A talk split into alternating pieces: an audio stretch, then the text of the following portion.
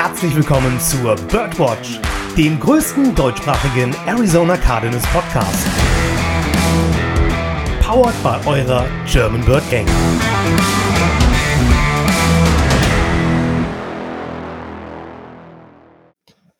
Rise up, Red Sea und einen wunderschönen guten Morgen, guten Mittag, guten Abend, ist mir egal, wann ihr die Folge hört. Es ist Victory Monday Zeit und damit herzlichst willkommen zur 176. Episode der Birdwatch. Meine Gebete wurden erhört. Die Anteilnahme aus der Community war auch schon riesig. Ich glaube, mir wurden von sechs Leuten geschrieben, ey Josh, wir freuen uns wirklich für dich. Du darfst endlich nach dieser langen Durststrecke von, was waren es jetzt, sieben Niederlagen, glaube ich, oder sechs, sechs, sechs oder sieben, endlich mal wieder einen Victory Monday moderieren. Und Leute, ich kann euch sagen, es fühlt sich so unheimlich gut an.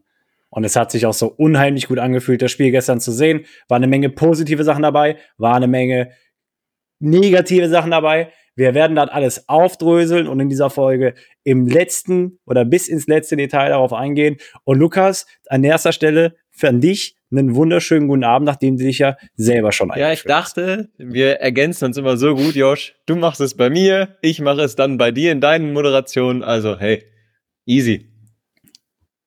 Danke Hello, dir auf jeden Fall. Community. Was macht, was macht die Tage? Wie alles fit? Alles fit, Alles super. Heute war ein, war ein guter Tag.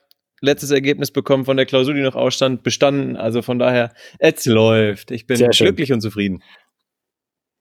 Das sind auch wundervolle und Neuigkeiten. natürlich, und, ja. den Kommilitonen endlich mal wieder erzählen zu können. Ja, kaum ist Kyler da, gewinnen wir auch mal wieder, ja? Ach, tut einfach gut, ey. Tut einfach gut. Ja, der zweite Sieg in zehn Wochen NFL. Aber ähm, du hast einfach mit dem Kommentar noch ein bisschen Zeit überbrückt, weil wir sehen es nicht. Ihr seht es ja nicht, Community, ne? Aber wir sehen es ja. Der Podcast-Papi musste sich noch ein bisschen Zeit nehmen und hat sich die Nase gepudert. Ähm, und an der Stelle erstmal, Podcast-Papi, einen wunderschönen guten Abend an dich. Ja, moin erstmal. Ähm, das war nicht eine Puder, das war einfach nur Rotz raushauen. Also. aber ich du wolltest halt schön reden. Du wolltest halt romantischer sprechen, als es ist. Ähm, Nee, aber heute ist ja auch nicht nur dein Victory Monday, heute ist ja auch Overreaction Monday andersrum, ne? Du also, sagst es. Was ich heute schon wieder alles gelesen habe, also wenn du das vergleichst, was man letzte Woche gelesen hat und was man heute nach dem Spiel liest, wow. Und dann, wenn du antizipierst, was, was bei der nächsten Niederlage wieder bei rumkommt. Ja, also von daher, es ist Overreaction Monday in die andere Richtung. Bevor wir uns aber wirklich, wie gesagt, bis ins letzte Detail dem Spiel von gestern widmen, Dennis, Du hast Housekeeping angekündigt und damit übergebe ich das Zepter an dich. Ja, gar nichts, gar nichts Wildes, gar nicht viel. Nur, ihr wisst ja, dass einige von unseren Jungs schon drüben sind und die Spiele sich angucken und das auch immer schön mit Fotos dokumentieren. Darum gibt es ja auch eine Instagram-Seite, ne? die mhm. German World Gang on Tour. Also wer dem noch nicht folgt und gerne mal wissen möchte, was die German World Gang drüben macht, nachholen. So ist es. Erstens das. Und zweitens, wer ja irgendwann mal auch selber vielleicht mit dem Gedanken spielt, sich der Gruppe anzuschließen. Es finden ja jedes Jahr, meine ich, zwei Reisen statt, Dennis, korrekt? Werden immer in Zweierblöcken, also es werden immer zwei Blöcke angeboten, richtig? Nö. Nö. Letztes Jahr war es so, ähm, dieses Jahr ist es jetzt ja die äh, eine Reise, sag ich mal, von der ich jetzt weiß, wenn da im Hintergrund noch irgendwas anderes geplant ist, privat, von jemandem, ähm, oder im Rahmen der John Birkin weiß es halt auch nicht, aber aktuell sind ähm, vier Jungs drüben. Zweimal Dominik, einmal Olli, einmal Falk. Und äh, die machen jetzt die offizielle Tour vom Falkenspiel über das Texans-Spiel bis hin zum Rams-Spiel. Mhm. Ähm, Falk und Dominik haben schon früher angefangen, die haben schon Cleveland mitgenommen und das Heimspiel davor waren sie auch schon da. Also die machen einmal die volle Dröhnung. Und ja, der Max und ich kommen am Wochenende in Houston mit dazu. Aber dann sind wir halt mit sechs Leuten da. Dann euch auf jeden Fall schon mal, Dennis, und damit hast du es ja schon angeteasert, euch auf jeden Fall schon mal eine gute Zeit. Danke, danke. Ich kann man an der Stelle schon mal wünschen. Und allen, die jetzt gerade drüben sind und gegebenenfalls die Folge hören, wir hoffen, ihr habt eine tolle Zeit. Ja.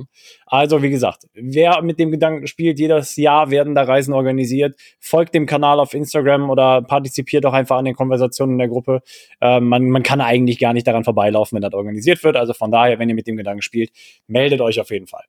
Oder halt, wenn ihr ähm, eh rüber wollt und nicht wisst, alleine oder nicht, ähm, einfach mal Leute anquatschen.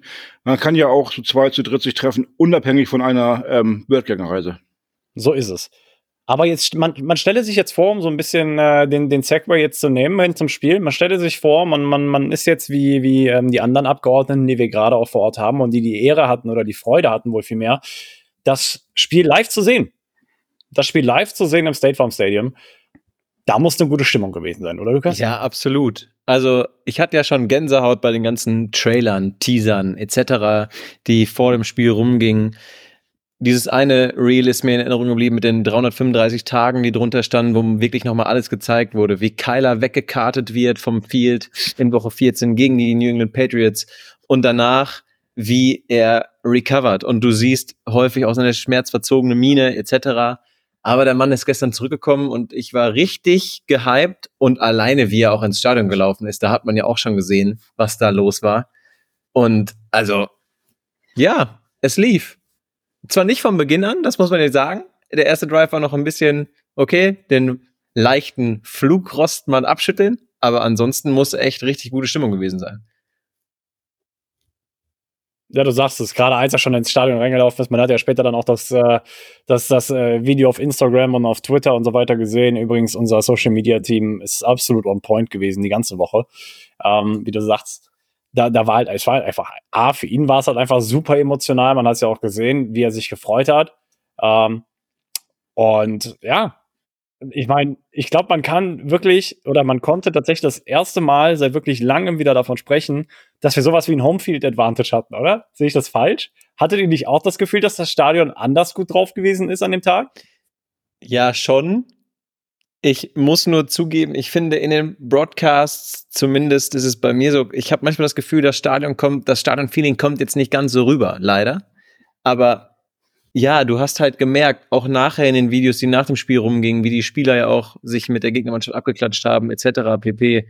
Oder dieses Video, wie Kyler auf den Sieg reagiert.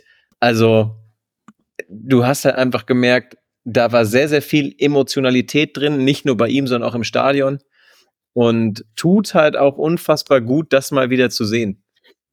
Und deinem Franchise-Leader ja. schon geil. Gut, dann vertiefen wir das doch einfach mal ganz kurz und, und greifen uns direkt die Personalie Murray. Ich meine, alle Augen waren auf ihn gerichtet gestern. Alle. Ja, wie du sagst, das erste Spiel nach elf Monaten kein Football, 335 Tage auf den Tag genau sind vergangen ähm, dass er zuletzt äh, einen Snap auf dem Feld gesehen hat, am 12. Dezember gegen die Patriots verletzt, am 13. Entschuldigung, 13. Dezember in dem Spiel gegen die Patriots verletzt, am 12. November wieder zurückgekommen, macht 335 Tage. Alle Augen waren auf ihn gerichtet. Und jetzt hatten wir ja, und du hast es ja auch schon angedeutet, eben Lukas, es liefen viele Dinge gut, aber es liefen auch ein, zwei Dinge verkehrt. Und ich würde jetzt einfach mal, weil, weil erst die Arbeit, dann das Vergnügen, reden wir erstmal über das, was tatsächlich ausbaufähig von Kyler gestern noch gewesen ist. Ich meine, wir hatten es äh, in der Folge am Donnerstag auch schon gesagt. Unsere Erwartungshaltung war jetzt nicht sky high, ja? Aber wir hatten, wir hatten ja die Erwartungshaltung so ein bisschen eingeordnet, Lukas. Und wo würdest du jetzt sagen, nein, warte, ich gebe die Frage zuerst an Dennis. Dennis, würdest du sagen, Kyler hat deine Erwartungen erfüllt? Nee, würde ich nicht sagen, ähm, weil ich weniger Erwartungen hatte. Also ähm, er hat sich quasi übertroffen, wenn du es so möchtest. Ich hatte Donnerstag ja schon erwähnt, dass ich von einem normalen Comeback ausgehe, aber die Leistung war tatsächlich doch besser als, ich glaube, du hast es ja auch nicht so ähm, erwartet. Wir waren ja beide eher der Meinung, dass das solide sein wird wahrscheinlich, aber so, so High Numbers nicht so sind. Ähm, gut, High Numbers waren es in dem Sinne vielleicht auch nicht, aber es war halt spektakulärer, als es vielleicht ähm, erwartet war. Ähm, ausbaufähig. Naja, ich meine, sein Josh Dobbs Gedächtnispass in die Arme des Verteidigers, ähm, äh, ja, das war aber vielleicht auch noch so ein bisschen, ähm, na, wie soll man es nennen, einfach fehlende ähm, Absprache vielleicht, fehlendes Verständnis zwischen den beiden, weil die noch nicht so oft miteinander jetzt erfolgreich auf dem Platz gestanden haben. Ähm, also es war so ein Ding, wo man sagen kann, schwamm drüber. Ähm, passiert halt mal.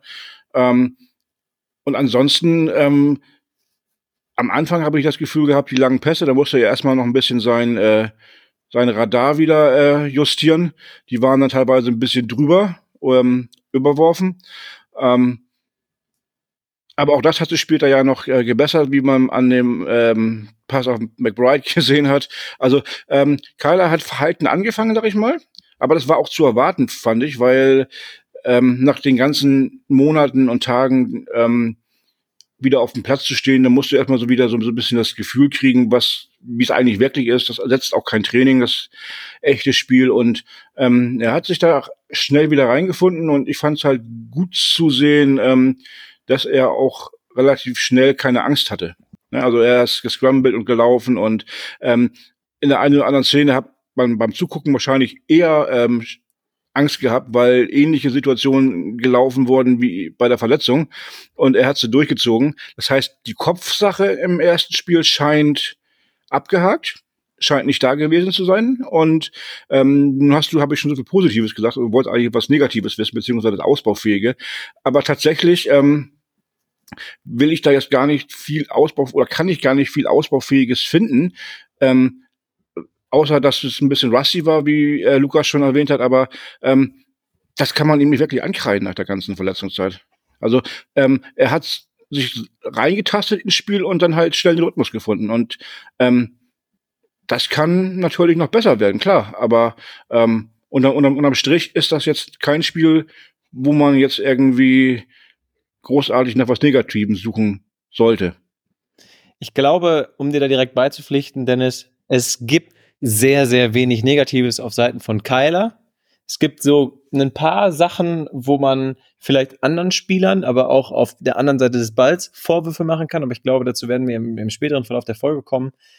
Du hast halt gemerkt, wie du gerade schon absolut richtig gesagt hast, am Anfang waren seine Deep Throws ja nicht so on point. Dieser, sagen wir es mal, waren es 10 Zentimeter, die er Hollywood überworfen hat wo der Touchdown fast gewesen wäre, wo er mit den Fingertips drankommt, aber ihn nicht festhalten kann, den Ball? Oder war es mehr? Oh, er hat mit beiden Händen den Ball berührt. Ja, okay. Ich will mich da gar ja, nicht festlegen. Es war nicht, es war, es war nicht viel. Ähm, man, man könnte es sagen, aber ähm, das darf man hier öffentlich nicht sagen. Es war ein Schritt. Es war ein Schritt. Ja, genau. Ja. Aber grundsätzlich. ich möchte gar nicht wissen, was ja, Dennis ich, sagen wollte. Ich, ich möchte ich gar nicht wissen. Es. Aber um das zu Ende zu führen, es war so gut, was man von ihm gesehen hat. Und also da, da ist nicht viel zu meckern.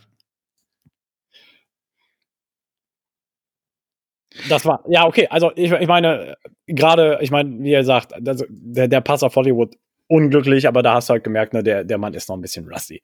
Ähm, den, den, den Ball bringt er an besseren Tagen an. Und ich meine, ab und zu wirfst du das Ding halt einfach mal weg. Passiert halt so oder so, aber äh, war, war Hollywood Brown, hat auch da wieder das Matchup gewonnen, wurde insgesamt viermal getargetet, hat nur einen Ball gefangen tatsächlich. Ähm, tja, aber ne, dann wiederum fand ich äh, zum Beispiel der eine wirklich Zuckerpass auf Trey McBride und der war auch relativ früh im Spiel ich hatte Donnerstag so ein bisschen den Vergleich zu der Deshaun Watson-Leistung gesucht, ja. Dass, dass du einige Dinger, die, die halt genauso schwierig sind wie dieser Pass auf Trey McBride anbringst und dann aber wiederum andere Pässe nicht. Das ist halt einfach dieses Level an Consistency, das dir noch fehlt, wenn du gerade die ersten Snaps in der NFL wieder nimmst. Ne? Ähm, und, und ich glaube, das hat man halt einfach gesehen. Dann die Interception, da ist er ja auch später, da hat er ja auch Accountability für, sage ich mal, übernommen. Ähm, hat ja, hat ja, wie gesagt, die Verantwortung da übernommen und gesagt, so, hey, die, die Interception geht auf meine Kappe. Ich dachte, Trey McBride äh, würde sich da in die Zone setzen, weil, ähm, ne, dachte er wäre der bessere Read, aber Trey und er waren da halt einfach nicht auf derselben Wellenlänge. Das hatten sie nicht trainiert, hat er gesagt. Also hat er das Ding auf seine Kappe genommen. Und das fand ich wirklich sehr stark. Und das war ja auch etwas, was wir in Sachen Erwartungshaltung angesprochen haben. Wir sind ja nicht mal so auf die spielerische Leistung an sich an, also eingegangen, weil wir ja wirklich auch, und wir sind auch gar nicht zu dem Laufspiel gekommen weil wir, weil wir ja wirklich tatsächlich nicht vorausgesetzt haben, der schießt da jetzt wieder alles vom Himmel direkt in seinem ersten Spiel oder im ersten Viertel oder in der ersten Halbzeit, sondern wir wollten ja auch sehen, dass er, dass er diese Befehlsgewalt über die Offense hat, dass er auftritt, als, als wäre er der Leader der Gruppe, der, der, der Gruppe. Gruppe. Ja? Der Gruppe, der Gruppe. Und ich finde, A, hast du das auf dem Feld gesehen? Du hast es auch neben dem Feld gesehen in den Ausschnitten, die dir von Kalter gezeigt worden sind, fand ich, weil der war, der saß nur selten für sich alleine auch, sondern der ist immer irgendwo rumgegangen auch und hat immer seine Leute gesucht und abgeklatscht und hat mit den Leuten geredet und so weiter und so fort. Das hat der während dem Spiel gemacht, das hat der nach dem Spiel gemacht und bei der Pressekonferenz danach auch. Der ist einfach, man hat irgendwie das Gefühl, und mal gucken, ob er es beibehält. Ich meine, man möchte aus einem Spiel keine Regel ziehen, aber gerade nach der Pressekonferenz hat sie das Gefühl, der ist einfach auf eine andere Art und Weise gereift. wie so ein guter Wein, weißt du, der einfach ein Jahr durchgezogen ist, während, während du, während du im Keller gelegen hast, ne? So eine Geschichte war das für mich. Und das war ja, wie gesagt, etwas, was wir in Sachen Erwartungshaltung abstecken wollten am Donnerstag und ich finde, die hat er voll und ganz erfüllt. Ich finde halt auch, dass er diese Selbstverständlichkeit in seinen Läufen wieder hatte. Da, davon waren wir ja alle nicht ausgegangen. Also ich habe leise die Hoffnung gehabt, aber wenn man sich mal den ersten Scramble von ihm, diesen Touchdown-Scramble anguckt, ey, das ist der alte Keiler. Da ist gar nicht dran zu denken, dass er verletzt war, dass er 335 Tage raus war. Oder ich glaube, zu dem Play kommen wir später noch, deswegen will ich gar nicht zu viel vorwegnehmen, aber dieses, dieses eine am Ende spielrettende, dieser spielrettende Spielzug von ihm, wo er da wieder Zeit generiert durch seine Beine, also und dann halt noch das First Down holt, unfassbar stark. Das, das, das erste würde ich nicht mal als Scramble bezeichnen, sondern es war ja einfach die Read-Option, die er hatte. Aber unabhängig davon, es sah halt nicht so aus, als wäre er, als hätte er eine Pause. Also es sah ja wirklich so aus, als hätte er keine Pause gemacht. Und, und gerade aber das Play, worauf du anspielst, wir können ja ganz kurz mit den Stats so ein bisschen um uns werfen. Ähm, Next Gen Stats ist ja immer dabei, sage ich mal, die ganzen Sachen zu tracken. Und für den 13 Yard Raumgewinn, den Kyler Murray gemacht hat, hat er, sagen wir mal, 68,9 Yards zurückgelegt. Und es sah ja wirklich aus wie Vintage Kyler. Also, ne, du, du, wäre das ein Sack gewesen, wäre das minus 25 Yards. Es wären minus 25 Yards gewesen. Aber Kyler Murray hat den Defensive End mit der Nummer 14, ich weiß gar nicht, wer es war, einfach nochmal daran erinnert, so Bruder, ich bin nicht hier der x-beliebige Quarterback, den, wenn du hier den Winkel an mich rannimmst, dass du mich dann kriegst. Ah, ah, so, ne, da musst du schon anders gegen mich spielen. Weil, weil den hat er ins Leere rauschen lassen. Aber sowas von, der war schneller um die Ecke als äh, der Eiswagen, wenn ihn verpasst. Also es ist wirklich, es war wirklich schön anzusehen, dass, dass man zu keinem Zeitpunkt irgendwie das Gefühl hatte, wie Dennis gesagt hat, dass die Verletzung bei ihm irgendwie im Kopf eine Rolle gespielt Und hat. gerade dieser lange Scramble, über den wir gerade sprechen, genau das ist ja ein ganz, ganz ähnliches, ich glaube sogar, es war in der gleichen Feldregion, genau der gleiche Scramble quasi, wie in Woche 14 gegen die Patriots letztes Jahr im November. Äh, Dezember, sorry, Dezember, wo er sich verletzt hat. Dezember. Ja, also unfassbar stark. Also gerade dieser Ich habe eine. mich zwar Ja, kurz erschrocken, weil er da so ein bisschen, ja nicht das, er hat sich ja nicht, er hat ja nicht wirklich geslidet, sondern er hat sich eher so hingeworfen, sage ich mal. Und als er dann so einmal aufgesetzt hat und kurz hochsprang und dann wieder aufgesetzt hat, hatte ich erst so, oh, äh, bitte steh jetzt auf. Ein bisschen, bisschen Ja, genau. gestolpert. Bitte steh jetzt wieder auf und mach keine schmerzverzerrte Miene. Bitte, bitte, bitte.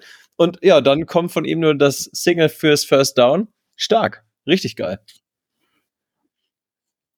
das, also das, der, der Scramble an sich, der ist ja sowieso viral gegangen, weil Kyler wieder Kyler war. Ne? Und das hat das Ding, der, das hat den Drive, da möchtest du sagen, am Ende des Tages gerettet, war jetzt nicht Vierter und Zehn, den hättest du ja auch noch ausspielen dürfen, aber Dritter und Zehn, da, da brennt die Hütte halt schon. Ne? Ähm, und damit war es halt auch schon in Field Goal Range. Und der Scramble übrigens ähm, hat Next Gen Stats nicht nur die Distanz getrackt, sondern auch zum Beispiel die Geschwindigkeit von Kyler Murray. Kyler Murray war 20,1 Meilen pro Stunde schnell. Ähm, das, das kann man jetzt mal ganz kurz in den Taschenrechner eingeben und das Ganze umrechnen, aber mir ist das relativ gleichgültig. Ich meine, mir geht es da viel mehr um die Relativität. So schnell ist Kyler nicht seit Woche 16, 20, 21 gelaufen. Also das heißt, und ich, ich möchte wetten, das war damals das Spiel gegen die Colts. Ich bin mir nicht ganz sicher. Ähm, aber das heißt, in der kompletten letzten Saison ist er nicht so schnell gelaufen wie, wie gestern. Und du hast halt einfach nicht, also das untermauert einfach nur noch mal diesen Aspekt. Du hattest nicht das Gefühl, du hattest das Gefühl, wir haben uns mehr um die Verletzung von Kyler Murray Sorgen gemacht als er. Und wenn du an dem Punkt bist, läuft gut. Um das nochmal kurz zu untermauern, Josh, in der 30er-Zone wäre er schon zweieinhalb kmh zu schnell gewesen. Tja, das wäre blöd gewesen. In der Schweiz wäre er geblitzt worden. Aber da wirst du noch nicht geblitzt. Ah, ich wollte gerade sagen, in der Schweiz wirst du, hier in Deutschland funktionieren die Dinger ähnlich, sind keine Kameras drin, aber ist eine andere Kiste. Ähm, und überhaupt durch dieses eine Play, worüber wir jetzt seit fünf Minuten sprechen, weiß jemand von euch, weil Next Gen Stats, also da- damit haben sie den, den Beitrag abgerundet, hat auch noch getrackt, durch wie oder um wie viel die Win Probability gestiegen ist. Lukas, du nix schon zustimmt, weißt du Aber lass Dennis mal schätzen. Dennis schätzt doch nicht. Wann schätzt Dennis? Aber Dennis, okay, schätz mal. Nö, jetzt nicht mehr. Komm, komm, Dennis, du schaffst das. Komm, do it. ich würde sagen, wenn die Win, also die Win Probability von einem Prozentsatz zum nächsten, wie hoch die gestiegen Richtig. ist oder was? Genau, um die Summe, um die die Win Probability gestiegen ist. Ja, sag ich mal 60. 60 Prozent gestiegen.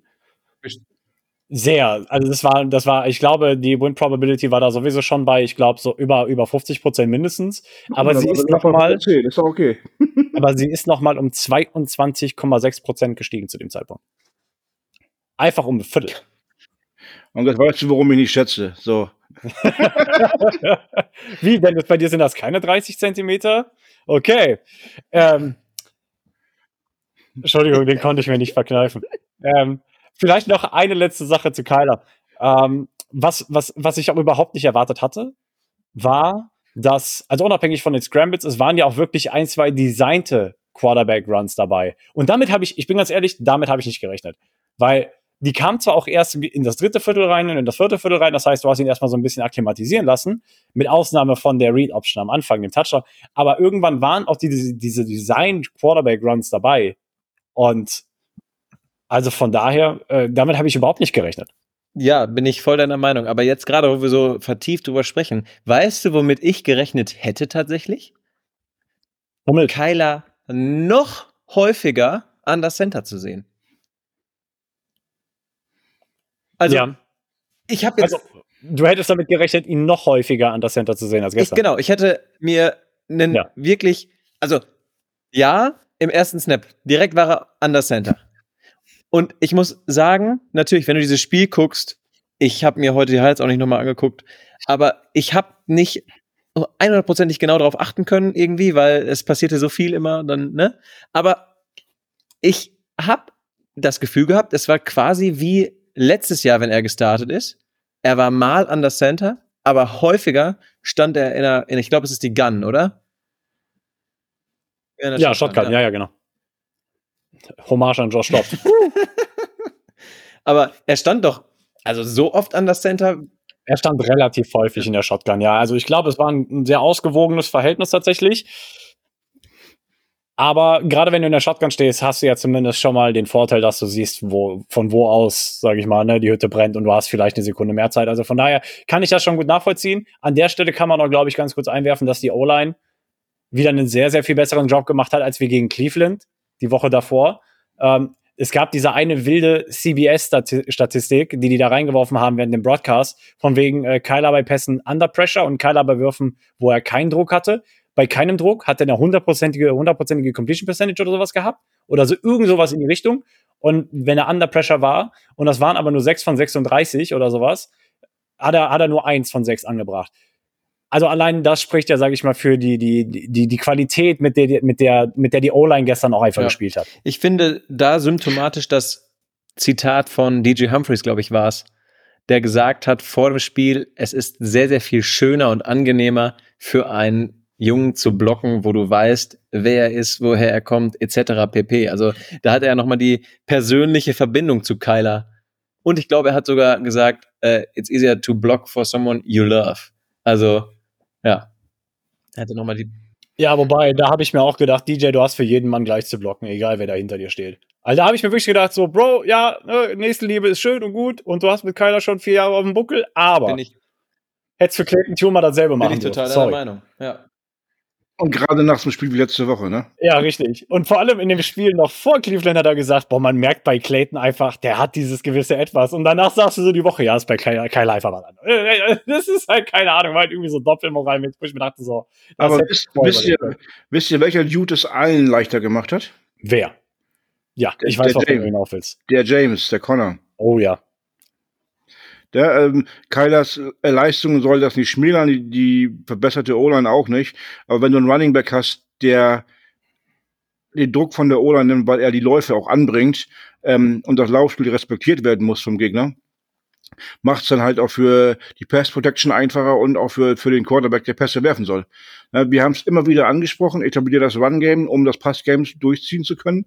Ja. Und ähm, das war so ein bisschen ein Paradebeispiel. Also bei James Conner ähm, war wieder richtig stark. Also ich habe jetzt den Durchschnitt nicht im Kopf. Ich meine, zwischendurch waren es mal zwölf Runs mit 58 Yards oder sowas. Na, das ist dann ja knapp unter fünf. Also, ähm, Ich kann, ich kann spoilern, wenn du willst. ja, Spoiler mal. Also es mündet in 16 Carries für 73 Yards und das sind 4,6 im Average. Genau. Ähm, ziehen wir mal den einen, glaub, 11 Yard Lauf ab. Ähm, dann hat er immer, also der natürlich nach oben das Ganze korrigiert, aber er hat starke Läufe gehabt, ne? Und auch gerade dieser eine First Down Run, der da, ähm, man hat die Energie gesehen, die er auf den Platz bringt in diesem Ja. Lauf. Ähm, da war einer dran mit dem Tackle, da waren zwei dran mit dem Tackle und er hat noch mal ein paar Yards gemacht. Vor allem, er war ja schon wieder an der Line of Scrimmage eigentlich getackelt. Dann, dann Genau. er den off mit dem Spin-Move und nimmt noch drei mit für elf. Ja? Also kompletter Wahnsinn. Überhaupt, ich fand, man hat nicht gemerkt, dass James Conner auch verletzt gewesen ist. Der hat die, der, der ist in die Gaps explodiert, als hätte er keine Auszeit gehabt. Ja, oder weil er halt ein paar Wochen Ruhe hatte. ne? Oder das? Ja, aber ähm, nee, um das noch zu Ende zu bringen, das hat's der O-Line und halt auch wirklich einfacher gemacht, dass du da einen Running Back hast, der das Ganze auch ein bisschen entzerrt. Ja, es bringt dir halt auch einfach einen Rhythmus in die Offense und das hast du halt gesehen. Ne? Ähm, klar, so ein paar Operational-Dinger waren gestern auch dabei. Kyler mit einem False Start. Okay. Und das, Ey, über die Refs reden und das Delay auch of noch. Game gab es für ihn. Und das Delay of Game, also es gab ja schon so das ein oder andere Operational Issue, auch bei Kyler gestern noch, aber ganz im Ernst, da bin ich überhaupt nicht mad. Ähm, das, das darf passieren in deinem ersten Spiel nach elf Monaten. Ähm, von daher, aber wie du sagst, unheimlich hilfreich einfach, wenn du so einen Pro Bowl Running Back wie James Conner da hast, der ja einfach, wie du sagst, auch die Play Action einfach so viel effektiver gemacht hat gestern wieder. Jetzt noch eine Frage an euch. Habt ihr die Jo. Snap-Counts schon gesehen oder noch nicht? Gut, Noch nicht. dann meine Mhm. Frage an euch. Wie viel Prozent der Snaps hat James Conner denn gestern gespielt? Weil ich weiß, und das habt ihr ja auch gestern gesagt, manchmal war man irritiert, dass er nicht mit auf dem Feld stand. Und zwar auch über längere Zeiten. Ja, das Ding ist, ich war nicht irritiert. Wir hatten ja relativ schnell, sind wir ja zu dem Schluss für uns zumindest gekommen, dass, dass es tatsächlich einfach, na, du warst verletzt, du warst auf der IA und ich glaube, das war ja schon der zweite Drive, wo er einfach komplett nicht auf dem Feld gestanden hat, wo Keontae Ingram ähm, und Tony Jones einfach komplett die Snaps gesehen haben. Wie viele Snaps hatten wir insgesamt? Wir hatten in der Offense 65 Snaps. 65. 60 Ähm, Carries hat er gehabt, die hast du eben Sicher, schon dass es erwähnt. nicht 60 waren? Was, was schätzt du? 60, also, nee, wir hatten 60 Plays, Also glaube ich, oder? Im Artikel von Darren Urban steht, es waren 65 Snaps the Cardinals had on offense. Okay, ja gut, dann vertrauen wir mal Darren Urban. Also, Dennis, willst du voran? Na, ich rechne gerade, also 16 Carries hat er ja gehabt, die du eben gerade schon erwähnt hast. Ähm, also wird er an den Snaps auf dem Platz gestanden haben. Anders geht's nicht, ohne Taschenrechner. Ähm, Maschinen. also, aber Crazy. ich, ich überlege gerade, ähm, ob ich ihn auch auf Plays gesehen habe, wo er eigentlich nicht großartig eingesetzt wurde. Also, ähm, es ist jetzt einfach wieder nur so, so, so ein, ein, ein Bau gerade. Lass ich sagen, der lass ihn bei 25 Snaps auf dem Platz gewesen sein. Ich sag, er war bei, bei 37 Prozent der Snaps auf dem Platz. Weil 16 müssten ziemlich genau ein Fünftel sein und ich sag mal, er war so knapp unter 40 Prozent. Gut, dann machen wir es ganz einfach. Ohne Taschenrechner. Deine Prozentzahl Ja. minus 100, dann kommst du aufs richtige Ergebnis. Wie minus 100. Nein, dein Job. Hast du 100, Lack gesoffen? 100 Prozent minus deine Prozentzahl, kommst du auf das richtige Ergebnis. Ach so. Über 70 Prozent. 63 Prozent, mein Freund. Ah, Entschuldige, ich habe 37. Was eine Blamage heute hier, Mensch, und das ohne Taschenrechner. Wahnsinn. Ja, Ja, 63 63 Prozent okay. der Snaps hat okay. er gesehen. Er hat 41 Snaps gegen die Falcons gespielt. Und das habe Okay. ich gar nicht so oft das ist wahrgenommen. genau das, wo ich gerade auch total überrascht drüber war.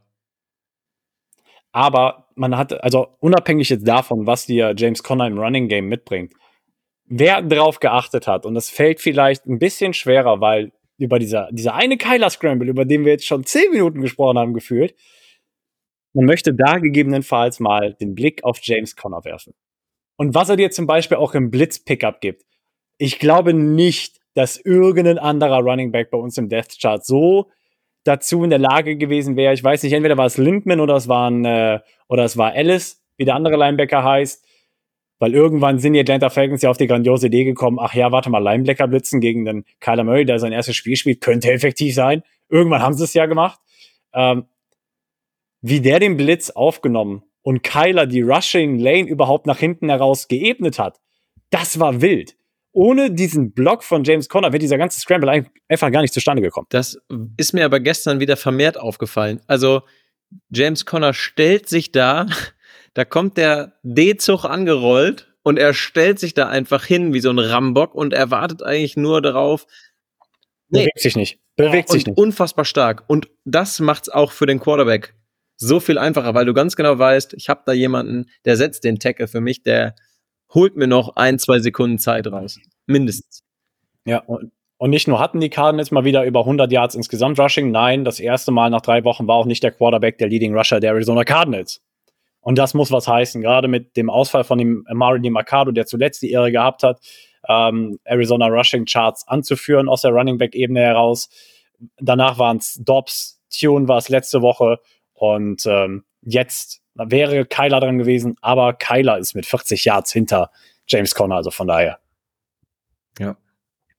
Das darf man auf jeden Fall nicht vergessen. Ein letzter Punkt aber noch zu Kyler. Ich fand, wir hatten eben schon mal diesen einen Punkt angesprochen, in, auch wieder in Bezug auf die Erwartungshaltung im Sinne von Befehlsgewalt über die Offense. Er hat nicht nur unheimlich viele Checks auch gegeben und hat die Offense wirklich bedient, als wäre es ein Controller, als würde er Madden spielen, so ungefähr, sondern auch, man hat gesehen, wie, wie, wie, wie komfortabel er schon in der Offense gewirkt hat, fand ich. Einfach wie er die Reads gesetzt hat. Du hast gesehen, der ist die Progressions durch, als hätte er den, sein ganzes Leben lang nichts anderes gemacht. Erster Read weg, Augen auf den zweiten, zweiter Read weg, Augen auf den dritten. Er hat sich anders wirklich wohlgefühlt in der gesamten Offense. Und das siehst du auch am Ende in der Targetliste. Trey McBride, neun Targets. Rondale Moore, acht Targets. Das erste Mal, dass er überhaupt über, was weiß ich für Targets gesehen hat in der Saison. Michael Wilson sechs Targets, äh, Hollywood Brown vier Targets, Josh Swaim zwei. Das ist unheimlich ausgeglichen. Das hast du nicht gesehen über die gesamten letzten Wochen hinweg. Seit Woche zwei oder drei kannst du eigentlich schon einen Case machen.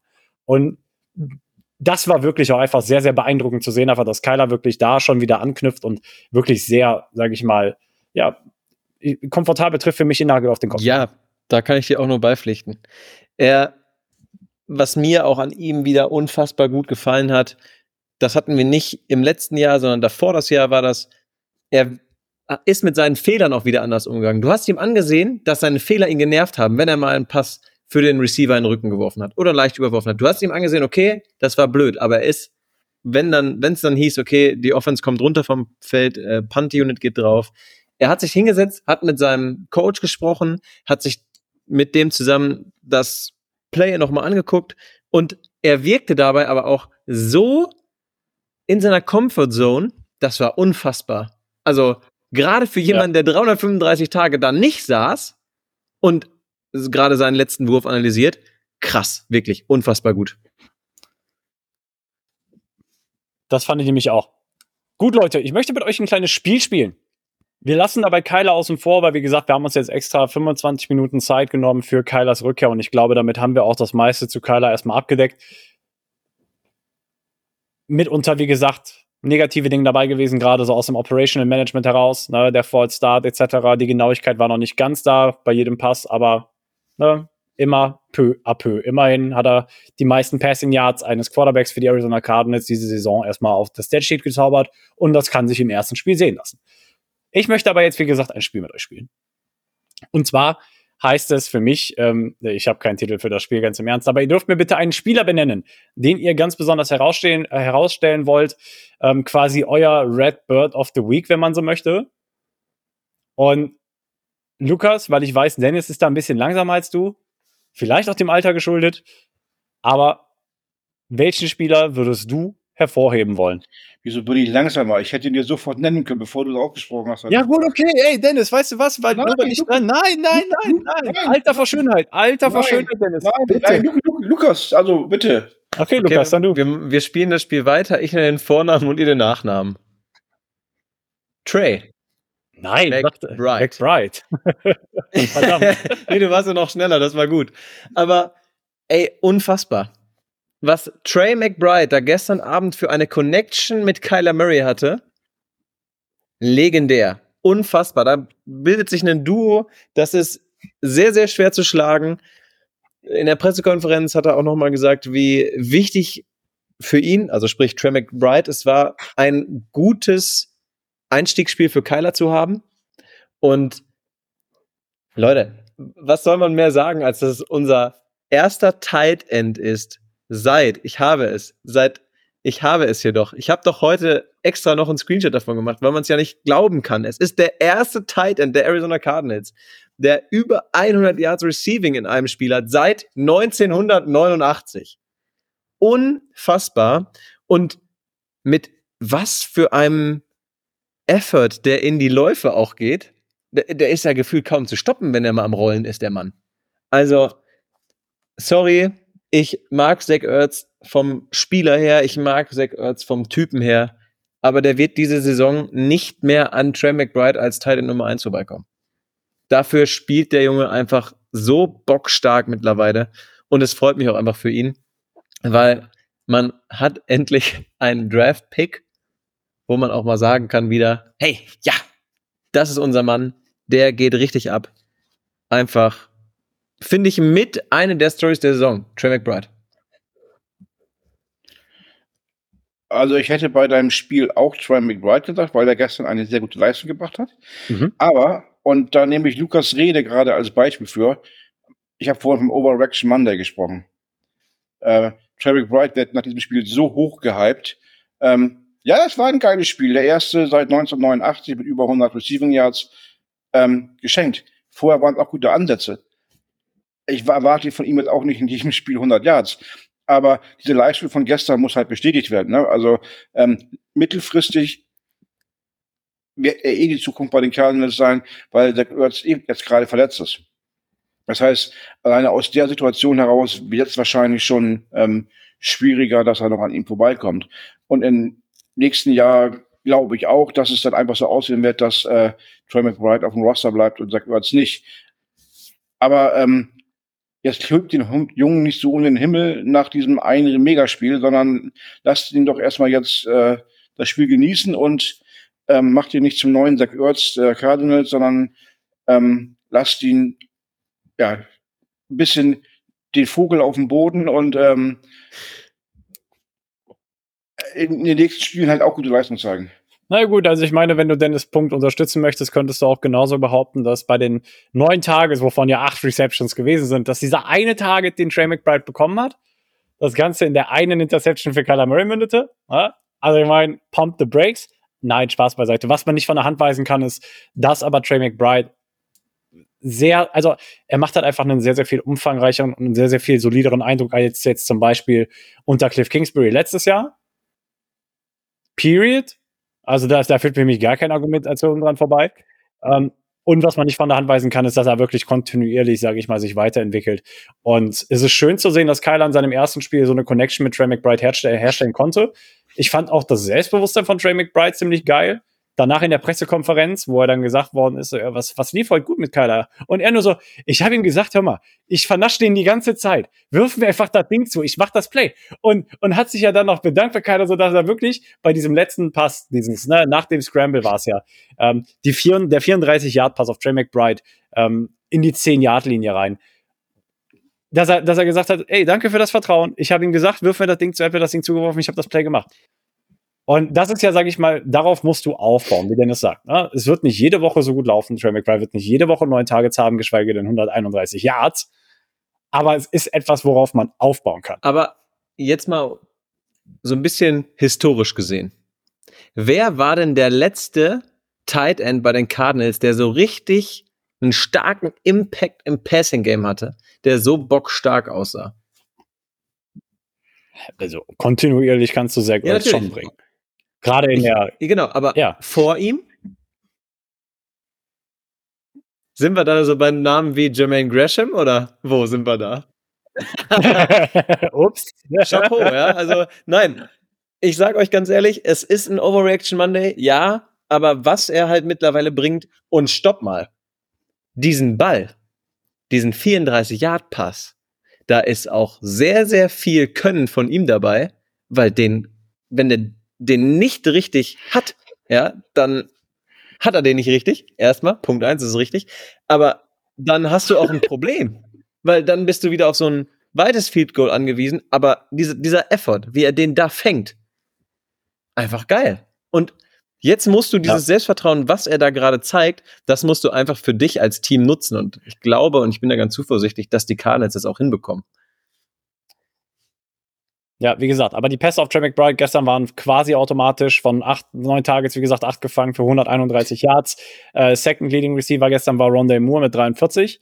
Was aber an der Stelle auch noch herausgestellt werden muss, und das hast du über viele Jahre oder viele Monate nicht mehr gesehen und auch in das letzte Jahr, letztes Jahr mit, äh, kannst du da die Spieler noch dazu zählen. Jeder Pass oder die Pässe, die angebracht worden sind, ging gestern für im Durchschnitt 13,1 Yard. Das hast du diese Saison nicht gesehen. Das hast du die vergangene Saison nicht gesehen. Das hast du vielleicht das letzte Mal gesehen, Anfang 21. Das kannst du auf jeden Fall auch nochmal Ja, vorstellen. absolut. Und da sind wir wieder bei Erwartungshaltung und was Kyler gestern wirklich auf den Platz gebracht hat. Wer, wer ist denn davon ausgegangen, dass der 13, 13 1 hast du gesagt, waren es, ne? 13,1 Yard pro Pass. Da war doch keiner von ausgegangen. Wir waren davon ausgegangen, extrem easy, viele Checkdowns etc. pp. Die haben uns alle geflaxt, die haben uns alle überrascht. Das ist voll geil. Ja, und was ich auch ziemlich geil fand von Drew Petzing, ich hatte es letzte Woche Donnerstag als, als sage ich mal, Anspruch an mich auch definiert oder an, an, als Anspruch an das Spiel, dass du, dass du keine einfache Würfe versuchst zu schenken. Und mitunter gehört zum Beispiel dazu, dass du ihm A, mehr Zeit in der Pocket schenkst. Und ein Schlüssel dafür war eben auch, dass du die Pocket verschiebst. Ja, du, du, du, du, du, du verlagerst den, den Punkt, von dem Kyler den Ball wirft. Das ist nicht aus der Mitte der Pocket heraus, sondern oftmals wurde ja auch in dem Play, das designt gewesen ist, für Kyler aus dieser Pocket so ein Stück weit rauszurotieren mit der Play-Action. Ja, dass, der ganz, dass, das, dass das alles, sage ich mal, verschoben worden ist und der Pass auf natürliche Art und Weise schon mindestens zwei Sekunden länger braucht, um überhaupt anzukommen. Ja, und da hat Drew Petzing, fand ich, gestern einfach wirklich einen sehr, sehr guten Job gemacht, offensiv da. Äh, Kyler hat auch zwei Sacks geschluckt. Aber ähm, ich fand, und das spricht halt, wie gesagt, da spricht die Statistik für sich. Kyler konnte die Reads gestern, wie gesagt, sehr gut setzen und Trey McBride war definitiv ähm, mit Leading darunter. Letzter Punkt zu Trey McBride. Ihr hattet es angesprochen, das letzte Mal war es Rob Awald. Oder wie auch immer der Nachname ausgesprochen wird, 1989 der einen äh, über 100 Yard Receiving Game als Tight für die Arizona Cardinals gehabt hat. Aber wisst ihr, was das wirklich Bekloppte ist? Der Tag, das Datum, an dem Rob Awald das letzte 100 Yard Streak für den Arizona Cardinals Thailand gehabt hat. Möchte irgendjemand raten, welches Datum Lass das gewesen raten, ist? Der 12. November 1989. Das kannst du dir nicht ausdenken, oder? Also wirklich, das kannst du dir wirklich nicht anders ausdenken. Hättest du mir das gesagt, hätte ich dir von vornherein gesagt, Trey McBride macht über 100 Yards. Hätte ich das so. auf dem Zettel gehabt. Aber das kannst du dir wirklich nicht ausdenken. Jetzt gucken wir weiter zum 12.11. im Jahre lass mich mal eben rechnen, 23 und 11 sind äh, 34 im Jahre 2057. Also wenn ihr euch jetzt ranhaltet, Jungs, dann könnte es nur euer Sohn sein, der es macht. Der Thailand ist doch nicht mal geboren jetzt. Du willst ja. Deswegen sage ich ja, wenn ihr euch ranhaltet, könnte es euer Sohn werden. Absolut. Also wirklich, das kann man sich nicht ausdenken, was, was das wieder für wilde Stats sind. Naja, gut. Dennis, hast du sonst noch einen, einen Red of the Week, wenn du so willst? Naja, Trey McBride hätte ich ja auch gedacht. Aber komm, lass uns doch einen anderen Namen reinschmeißen. Äh, Michael Wilson. Mhm. Hat auch ein gutes Spiel gemacht und ich bin immer noch ein bisschen schade für ihn, oder finde es immer noch schade für ihn, dass er diesen Touchdown nicht bekommen hat, weil er halt einen Tick zu früh mit dem Knie am Boden gewesen ist. Ähm, weil er hat sich da auch zum einen stark freigelaufen und zum anderen auch stark noch um den, ähm, um das Obersteckel rumgedreht, sag ich mal. Ja. Ähm, deswegen wäre es einfach echt cool gewesen, wenn er diesen Touchdown bekommen hätte. Ähm, und ansonsten hat er ein gutes Spiel gemacht. Er hat immer wieder ähm, freie Räume gehabt. Natürlich war jetzt sein Problem, dass Kyler Murray Troy McBride gestern so ein bisschen bevorzugt hat. Ähm, aber ähm, Michael Wilson hat auch ein richtig gutes Spiel gemacht.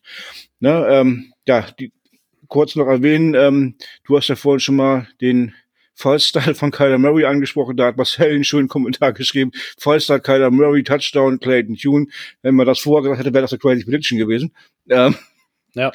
Ähm, ja, also dieser Nicht-Touchdown von Michael Wilson ist ja quasi in den Tush-Push von äh, Clayton Tune ähm, gelandet und ähm, äh, Clayton Tune an der Stelle auch Props, dass er das Ding äh, so rübergetragen hat.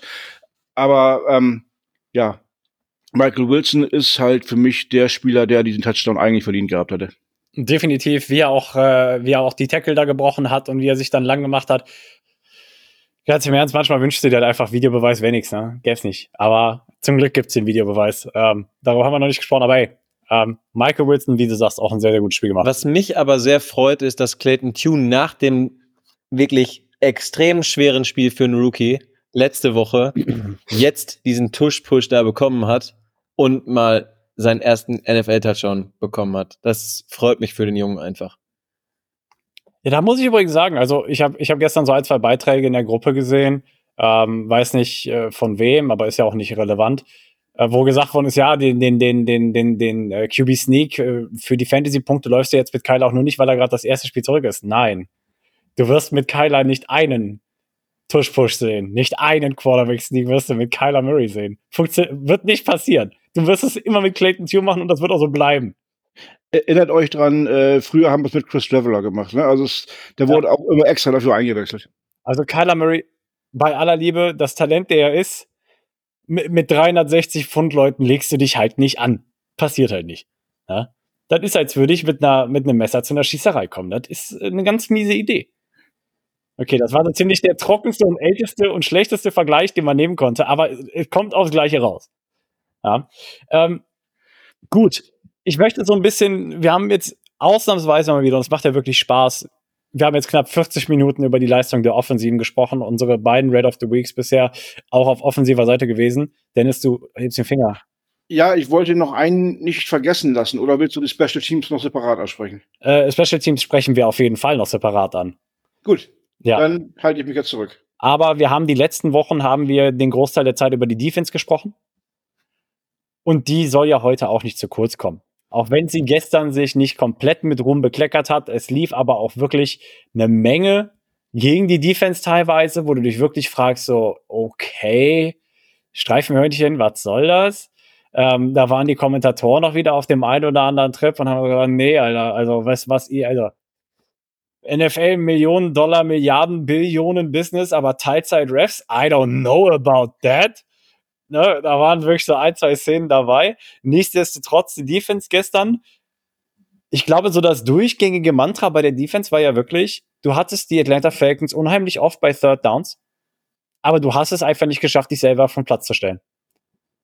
Vollkommen richtig. Du hast dich leider extrem lange für deine guten Leistungen nicht belohnen können. Weil du, wie du gerade schon richtig gesagt hast, du konntest, warum auch immer, dann war es Robinson, der plötzlich wieder einen Lauf hatte, wo er wieder durchgebrochen ist irgendwo.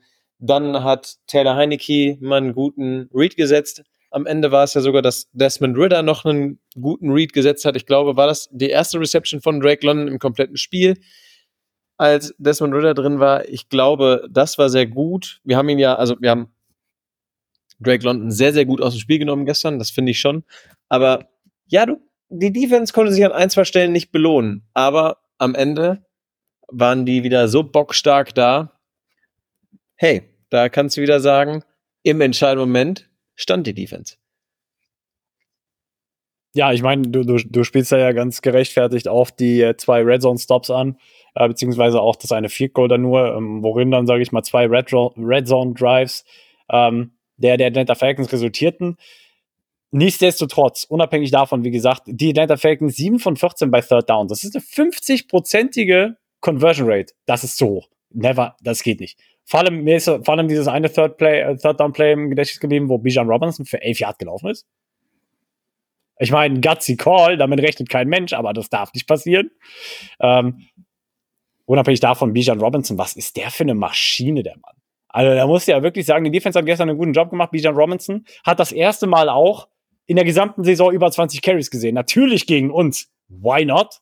Ja, Arthur Smith hat sich gedacht, ja, setzen wir den doch langsam mal sicher mal ein. Das Talent, der er ist.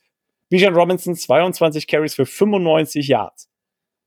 Ja, und äh, wer jetzt den Taschenrechner braucht, ja, ich natürlich nicht. Das sind 4,3 im Average. Das ist weniger als James Conner gestern hatte. Also alles in allem die Defense, wie gesagt, die hätten sich bei Third Downs eher belohnen, belohnen müssen. Entschuldigung. und aber auch teilweise die Flaggen kamen einfach im absolut miserabelsten Zeitpunkt, den du dir hättest ausdenken können. Ja? Wir hatten die eine, ne, einmal Illegal Contact gegen Starling Thomas, wo ich bedenke, das callt auch nur die Crew. Der Cornerback hat genauso Recht darauf, da zu stehen, ja, wie der Wide Receiver. Also wenn der Wide Receiver in Starling Thomas meint reinzulaufen, seine Route da auch übrigens abzubrechen und der Ball segelt darüber hinweg, ist das für mich keine Legal Contact. Sorry. Ja, dann hast du die eine Pass Interference Call gegen Antonio Hamilton, das keine Pass Interference gewesen ist.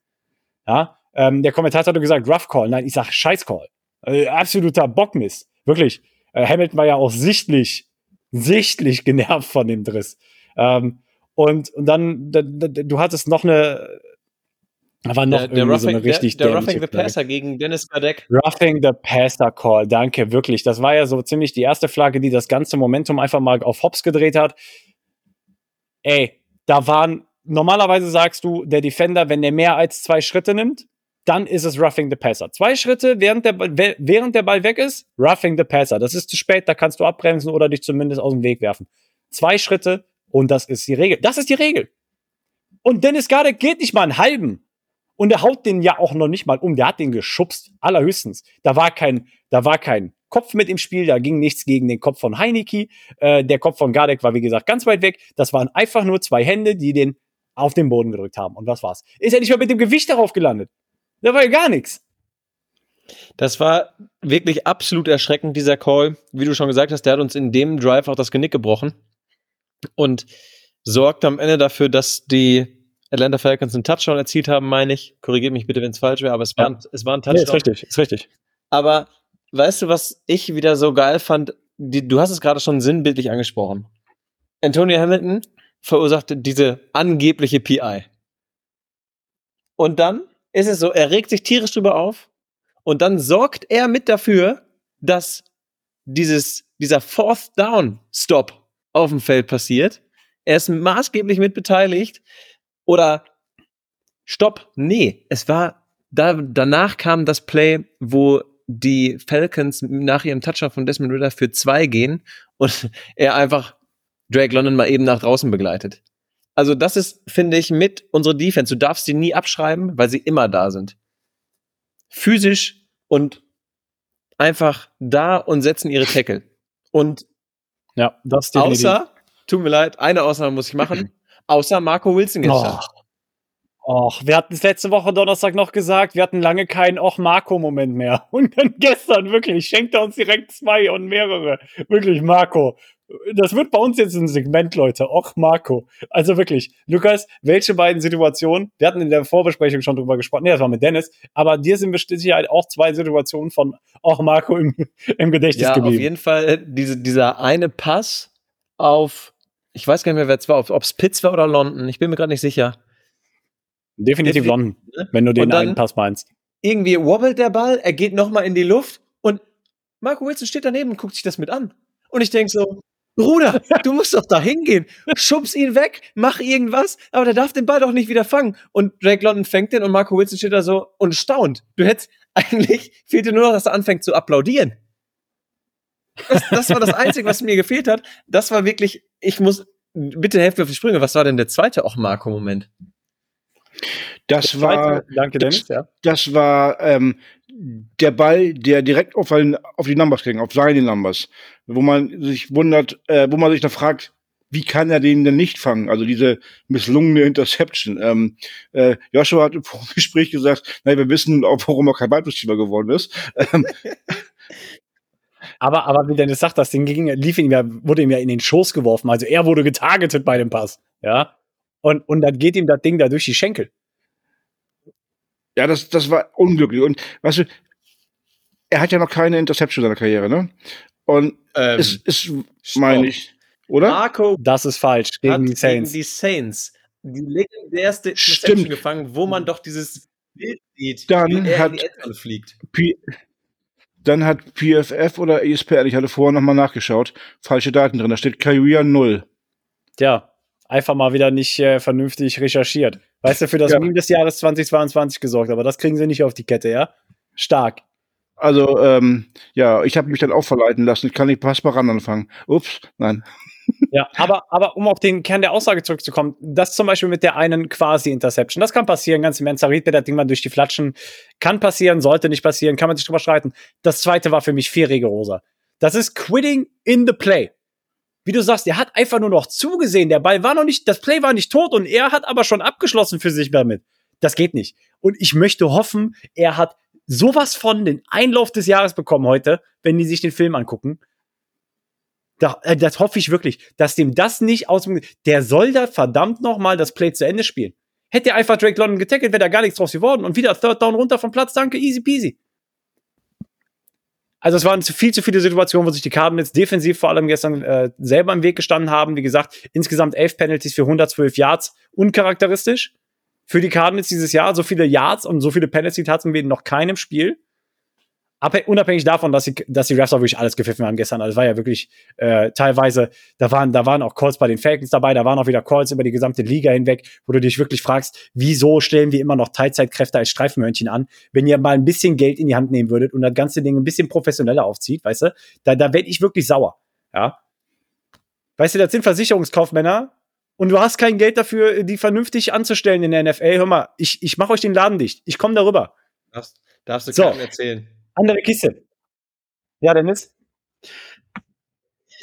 Erzähl Ja. später.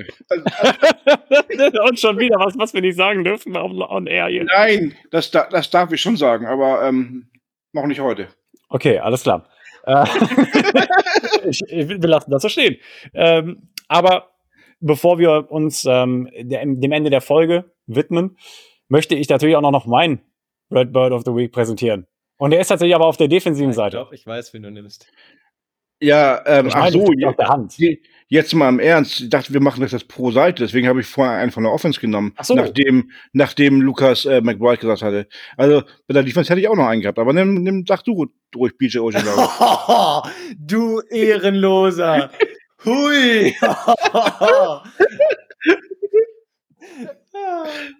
Was? was? naja, gut. Äh, ja, BJ Ojolari, Dennis, danke für das Intro. Ähm, nein, hat mich einfach wirklich sehr gefreut, dass ähm, er definitiv gestern die Zeit genutzt hat, äh, die er auf dem Platz hat. Man sieht ihn ja auch sehr viel regelmäßig auf dem Feld mittlerweile. Er sieht einen viel höheren Snap-Anteil als wie in den ersten Wochen. Ähm, und hat sich dann gestern auch direkt mal zwei Sacks eingestrichen, zwei weitere. Und das hat mich wirklich sehr gefreut. Und es hat ihn auch wirklich sehr gefreut. Das hat man wirklich gesehen. 52% Ich Prozent. wollte gerade sagen, einmal, einmal hat man seine, Ja. Seine Freude gesehen und zum anderen hat man aber auch die Energie gesehen und die Power, die er auf den Platz bringt. Ne? Ja. Ähm, also das fand ich schon beeindruckend. Er hat sich die Dinger ja, die sind ihm ja nicht ähm, geschenkt worden, diese Sex, die hat er sich erarbeitet. Bei dem, was der erste oder zweite, wo er sich durchgetankt hat, ich weiß es nicht mehr genau, ähm, aber wo er den Gegenspieler noch aussteigen hat lassen und dann erst zum äh, Quarterback durchgekommen ist. Also das, da war, ja. das war halt eine richtige Energieleistung auch. Ne? Also da war Wille dahinter. Also der erste Sack von ihm, da wurde er gechippt vom Tight End, das wirklich kein guter Chip gewesen ist, musst du sagen. Aber ey, BJ Ojolari ist halt auch slippery when wet und ist halt da durch und hat den Quarterback daraufhin gesackt, weil der Tackle nicht äh, rechtzeitig zum Block kam. Und der zweite war halt einfach Effort. Die ganze Ko- Pocket ist kollabiert, da hat jeder seinen Beitrag dazu beigetragen. Ich glaube auch, äh, Savin Collins hatte mitunter Chance auf den Sack in dem Play, aber ist dann halt in den Armen von BJ gelandet. Also von daher, ähm, es ist ja auch Jacke wie Hose, wo der Sack am Ende des Tages landet, aber umso schöner natürlich, dass er da bei BJ gelandet ist, einfach weil ich glaube, das schenkt ihm ein anderes Level an Selbstbewusstsein. Ähm, du siehst die 71% Snaps und gehst dann auch mit zwei Sacks aus dem Spiel. Einfach unheimlich schön für ihn. 52 Prozent bei 71 Snaps insgesamt. Ah, entschuldige, sorry, habe ich eben falsch. Also Ja. Ojolari hat genauso viele. Snaps gesehen wie Sevin Collins. Beide haben 37 gespielt und somit beide bei 52 Prozent. Aber was mir auch so gut gefällt, wenn man ihn nochmal beobachtet, BJ Ojolari, alle haben immer gesagt, Jungs, wenn der fit wird, der hat eine Closing Speed, die ist gruselig. Der Mann ist so verdammt schnell, wenn der hinterm Quarterback oder hinter einem Receiver oder einem Running Back hinterher rennt. Und wenn ihr mal drauf achtet, holy moly, wenn der, wenn der einmal richtig losrennt, das geht schnell. Der Aufprall kommt schneller als Aber gedacht. das hast du ja, das hast du ja aber auch schon in dem Spiel gegen die Ravens gesehen, wo er Lamar Jackson einfach mal bis nach draußen Ja. begleitet hat, ne? Ohne ihn zu tackeln. Also der ist ja wirklich einfach nur Step für Step mit ihm Ja. mitgelaufen. Also von daher, äh, BJ Ojolari, auch herausstellen möchte ich Dante Stills, der als es wieder an der D-Line eng geworden ist, weil sowohl Kevin Strong und man, man hat, oder bei Kevin Strong scheint es ja jetzt doch nicht so drastisch gewesen zu sein. Er stand ja danach auch wieder auf dem Platz, aber jetzt mit Jonathan Ledbetter, der ja dann auch ausgefallen ist für den Tag zumindest, dass, dass Dante Stills reinkam und die Snaps, die er gesehen hat und mitunter mal direkt in, in, der, in, der, in der Kür, dem Sack von Taylor Heineke in der Red Zone. Ne? Oder zumindest hat er ihn für Gardecki vorbereitet. Einfach Wahnsinn. Der, den Mann stellt auf den Platz und er hat direkt wieder Impact. Das ist wild. Ja, da zahlt sich halt einfach sehr gutes Scouting aus, ne? Also er nach wie vor überrascht mich immer wieder und gerade mit solchen Aktionen. Aber generell fand ich unsere D-Line gestern auch ziemlich stark, muss man einfach sagen. Also auch wie Kevin Strong da häufig durchgekommen ist und äh, einen Impact gemacht hat, auch richtig gut. Man muss halt sagen, wir hatten, wir es ja im Vorfeld oder wir hatten es ja in der Vorbesprechung besprochen, die, die Falcons, die haben eine Identität, das ist genau die wie unsere. Und die haben es aber auch auf den Platz gebracht. Und wenn du aber ähm, Bijan Robinson zu 4,3 hältst, finde ich, ist das ein kleiner Success. Ähm, Tyler Algier, 9 Carries, nur 31 Yards, den hast du zu 3,4 gehalten. Insgesamt hast du sie zu 4,5 Yards im Durchschnitt gehalten. Du hast dich, teil, du hast dich über weite Strecken, fand ich schon sehr schwer getan, auch mit dem Lauf. Aber ich meine, was willst du auch machen? Die sind 41 Mal gelaufen. Dafür aber die Pass-Defense gestern, du hast Heineke zu 55 Yards durch die Luft gehalten und Desmond Ritter zu 39. Wer hätte also, das gedacht bei dem Personal, das bei uns da auf dem Platz steht? Ohne, ohne das jetzt werten zu meinen, aber es war ja häufig so. Wir sagen ja so oft, wir haben einen Lack of Talent. Und wer hätte gedacht, dass man so wenig zulässt? Ja, so ist es nämlich. Aber Dennis, hast du, hast du noch einen anderen Namen bis außer, außer BJ Ojolari auf der defensiven Seite? Ähm, nö. Ihr habt ja die anderen Jungs schon genannt, also die Line und ähm, ähm, Secondary habe ich jetzt keinen im Kopf nachhaltig äh, behalten, dass er irgendwie grandiose Leistung gebracht hat. Korrigiere mich, wenn ich da was übersehen habe. Hm, alles gut. Ähm, ich möchte nur ganz kurz einmal die Statline von BJ Julari abschließen. Also insgesamt hat er acht Total Tackles, vier Solo davon, zwei Sacks, zwei Tackle for Loss, zwei Quarterback Hits. Ähm, führt also fast in jeder Kategorie das Team an. Hat einfach ein rundum sehr, sehr schönes Spiel gespielt. Aber ich glaube, erwähnenswert ist an der Stelle auch noch Kaiser White. Ich, ich finde es immer schön, wenn ähm, der Leading Tackler eines Teams ein Linebacker auch tatsächlich ist, während es äh, Jesse Bates the Third, also der, der Safety der Atlanta Falcons, den sie ja per Trade geholt haben, oder nee, nicht per Trade, aber in der Free Agency geholt haben, ähm, der Leading Tackler auf Seiten der Atlanta Falcons gewesen ist, war es Kaiser White eben auf unserer Seite. Zwar auch nur mit einem Tackle mehr als Buda Baker, aber das heißt trotzdem was, weil Buda ist immer mit dabei. Ja, ja absolut.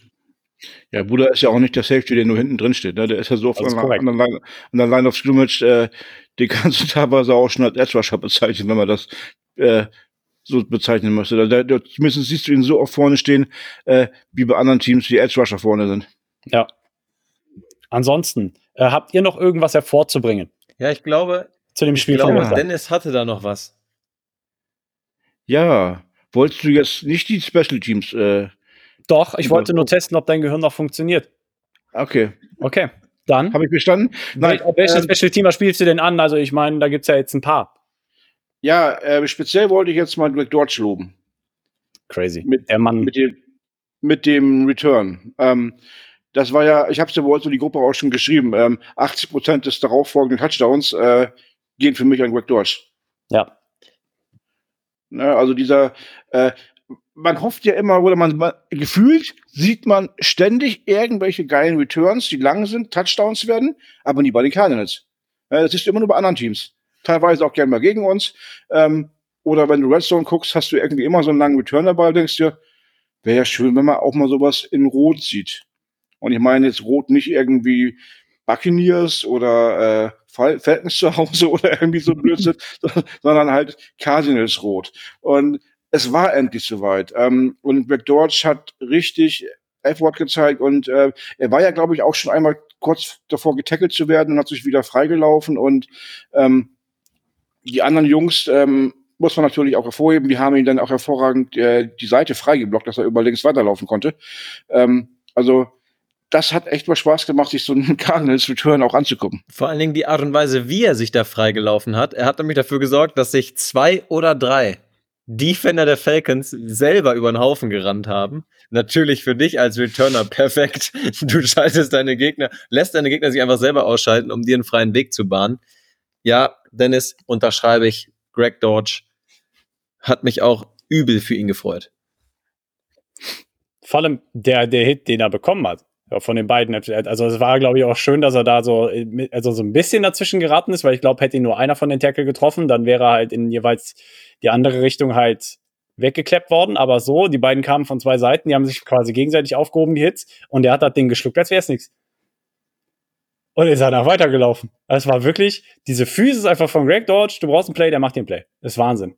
Also, ähm, wirklich sehr schön und ich fand auch gerade die Phase, in der das war, fand ich einfach unheimlich schön. Du hattest erst den Sack von BJ, also Defense Big Play, Special Teams Big Play und Offense rundet mit einem Touchdown ab. Das war einfach Complementary Football, etwas, was auch gefehlt hat über die letzten Wochen hinweg. Und das war wirklich einfach sehr schön zu sehen. Apropos Complementary Football, Special Teams fängt nicht, äh, fängt und hört nicht bei Greg Dodge an und auf, sondern man musste auch noch Matt Prater und auch ähm, Gillikin mit reinzählen. Also sowohl Gillikin bei den Punts als auch bei den ähm, Holes super solide, also den Holes für die Field Goals. Ultra solide, hat wieder über 50 Yards im Average gepuntet. Aber Matt Prater musste an der Stelle, glaube ich, einfach nochmal ganz besonders herausstellen, hat jedes Field Goal, jeden Attempt verwandelt. Davon waren wie viele über 50? Drei oder zwei? Ich habe gerade zwei im Kopf, aber ich recherchiere mal schnell. Das ist nett von dir. Ähm, und mit dem Game Winner Gestern ist Matt Prater, was Game-Winning Field Goal Attempts in seiner Karriere angeht, 17 von 17. Der Mann hat Eiswasser in den Venen. Und darüber hinaus ist er 12 von 12 in, sage ich mal, regulärer Spielzeit. Wenn es unter die ersten beiden Minuten oder unter die letzten beiden Minuten geht, also in der Two-Minute-Warning, steht er 12 von 12 in Field Goals und 5 von 5 Field Goals in der Overtime. Also Matt Prater ist die Clutch Machine was das angeht. Es waren zwei Field Goals bei plus 50 Yards und eins war in der Range von 40 bis 49. Mit unter, und das letzte war ja Chipshot, das war, was war 23 oder was, ne? Ähm, also da ging mir auf jeden Fall nochmal die Pumpe, also mir ging eigentlich den ganzen Abend gestern die Pumpe. Das waren sieben Lead Changes oder was über das Spiel hinweg. Es war ja wirklich sehr, sehr spannend, das Spiel. Aber am Ende mündete es mal wieder darin, dass ich ein wenig mehr Spaß an der Moderation der heutigen Folge gehabt habe. Ja, ich heute. glaube, man hat uns allen noch angemerkt, wie viel Spaß es macht, über einen Sieg zu sprechen. Es macht die Sache halt einfach so viel angenehmer.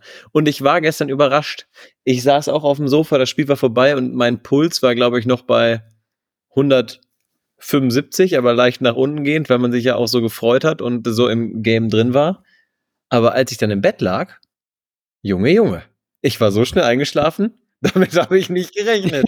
Also, das ist halt wirklich, als hättest du Cardio gemacht, ne? Danach ja, wirklich. Das war unfassbar gestern, ja. ja.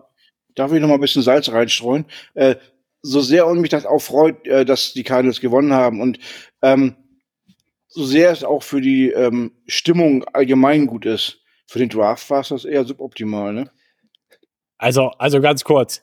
Du willst eh nicht an eins picken, weil du würdest nie im Leben einen Quarterback nehmen. Never ever. Ich klar, du hast vielleicht Trade-Potenzial, aber da hat der Sieg für mich mehr Bedeutung als, äh, als wenn du da jetzt an eins äh, runtertradest. Das ist mir ziemlich egal. Das Momentum, was du diese Saison aufnehmen kannst, ist jede weniger Draft-Pick wert. Das ist meine Ansicht der Dinge. Unterschreiben. Ja, ist auch eine Sicht. Wow. Alter, Dennis ist heute on fire. Ohne Witz, Dennis teilt Schellen aus.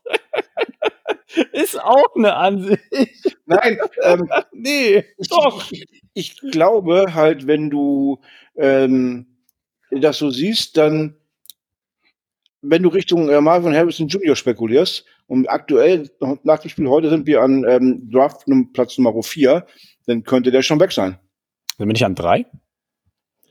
Ich habe vorhin geguckt, äh, bei Tankathon waren wir auf vier. Ja, ich vertraue dir da auf jeden Fall. Das Ding ist, wir werden so oder so noch mit dem Top-Pick davonkommen. Und äh, wir werden ja ein ganz äh, besonderes Spiel nächste Woche haben, denn da geht es um den Interessenkonflikt. Wollen wir überhaupt gegen die Houston Texans gewinnen? Oder sagen wir nicht, lassen wir die Texans gewinnen? Aber die Texans stehen ja miraculously gerade bei was? 5 und 5 und 4? 5 ja. und 5? Die haben gestern die Bengals abgezockt. 5 und 4 stehen sie. Gracias einfach die Bengals abgezockt. Mein Bruder ist Bengals-Fan, der war sauer, der war mad as fuck. Ja, wir, wir, haben gegen die Texans verloren. Aber die Miko Ryans hat die Leute echt beim Spiel. Also musst du sagen, der lässt die Leute spielen, das ist crazy. Apropos, wenn wir gerade über die Draft-Reihenfolge reden, ähm, den Houston, der Houston-Pick wäre jetzt an Nummer 20, laut Tangathlon. Hm. Ich meine, nehme ich immer noch. Es ist ein sehr, sehr guter Spot, keine Frage. Ja, ja. Besser, aber hätte zumindest keiner mit gerechnet am Anfang der Saison, sagen wir so. Ja, ja, am Anfang der Saison haben alle geredet, die, die Cardinals würden die ersten beiden Picks haben und gut ist. Ja. Äh, keine, keine Zweifel dran. Ähm, aktuell sind da ja noch ein paar andere, die sich drum kloppen, ähm, die auch aussichts, aussichtsreich dafür spielen, ne? Ja, So ist es. absolut. Ne, am, Anfang, am Anfang der Saison hieß es auch äh, aus vieler Munde, Kyler lässt du dieses Jahr nicht spielen. Einfach, weil du mit deiner Zukunft quasi, oder weil Kyler nicht die Zukunft wäre, wenn man so möchte. Aus diversen Gründen. Aber die wollen wir jetzt zum Ende der Folge nicht weiter aufrüsseln. Dennis, wolltest du noch was sagen oder hast du einfach nur verschnauft? Ich habe nur einfach nur äh, geatmet. Entschuldigung, Okay. kommt, nicht, kommt, kommt, nicht, kommt nicht wieder vor. Passt. Weitermachen. Gut, Leute, dann würde ich sagen, haben wir es, glaube ich, für heute. Es hat mir mal wieder sehr, sehr viel Freude bereitet, mit euch einen Victory Monday, einen Overreaction Monday auf Siegart und Weise zu feiern. Ähm, war wirklich sehr, sehr angenehmes Gefühl. Wie gesagt, nächste Woche das Spiel dann Sonntag um 7 Uhr abends schon gegen die Texans. Das werden wir uns am Donnerstag in der Preview-Folge dann, ähm, dem werden wir uns dann Donnerstag, Entschuldigung, in der Preview-Folge widmen. Deutsche Sprache, schwere Sprache. In dem Sinne aber gönnen wir uns erstmal jetzt wieder zwei Tage Auszeit. Und ich wünsche euch beiden einen wundervollen Tag. Danke dir auch und Birdgang, vielen Dank äh, für eure Zeit. Ja, ciao Dennis. Und damit, ähm, während Dennis schon wieder irgendwas an seinem Handy macht und schon mit der Folge abgeschlossen hat für heute, Dennis dir auch einen schönen Abend. Ich suche nur das heraus, was ich dir gerade noch erzählen wollte. Also nicht Ah, während der. Folge, sondern hin, hinter, hinter der Folge, hinterher. Alles klar, okay, gut. Ja, dann weißt du was, dann beenden wir die Folge doch direkt, weil ich bin gespannt wie, wie ein Flitzebogen. Also, Birdgang, wir hören uns am Donnerstag wieder, wenn es heißt Rise Up, Red Sea. Das war's für heute mit der Birdwatch, dem größten deutschsprachigen Arizona Cardinals Podcast. Powered bei eurer German Bird Gang. Präsentiert von den Hosts Joshua Freitag und Lukas Frerk.